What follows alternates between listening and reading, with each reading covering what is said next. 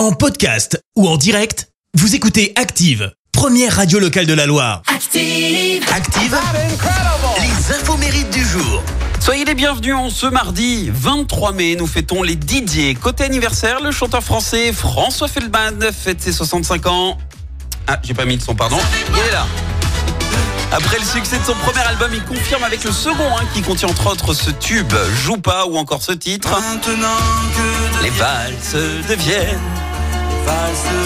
Et le saviez-vous Il a côtoyé Johnny Hallyday malgré lui. Et pas pour les bonnes raisons, hein, parce qu'en fait, tous les deux ont vécu un temps avec la même femme, Caroline Gardel, dont le nom d'artiste est Fanny Gardel.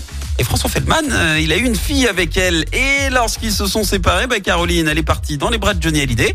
Et du coup, bah, je vous laisse imaginer euh, la scène, hein, lorsque François devait récupérer sa fille chez son ex. Success story à présent avec l'homme d'affaires français Michel-Édouard Leclerc, 71 ans. En 2006, après 17 ans de coprésidence, il a succédé à son père Édouard Leclerc. Et pourtant, à la base, il était, mais alors pas du tout prédestiné à reprendre l'empire familial. Michel Édouard est titulaire d'une maîtrise de philosophie, plus d'une maîtrise de Sciences Po. Il s'orientait vers une carrière de prof ou de journaliste. Il a également été prêt de plume pour des hommes politiques et des écrivains. Et puis finalement, en 79, c'est le bras droit de son père qui lui propose de rendre indépendant l'approvisionnement en carburant des supermarchés.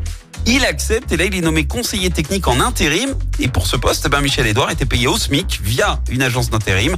Et de fil en aiguille, ben, il a contribué au développement de l'enseigne à l'international, ainsi qu'à l'élargissement de l'offre Leclerc. En 94 par exemple, il a lancé la création des espaces culturels.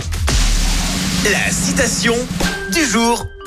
Allez, ce matin, je vous ai choisi une citation de Coluche. Écoutez. La supériorité de la télévision sur la radio, deux petits points, vous n'entendez pas seulement les parasites, mais vous les voyez.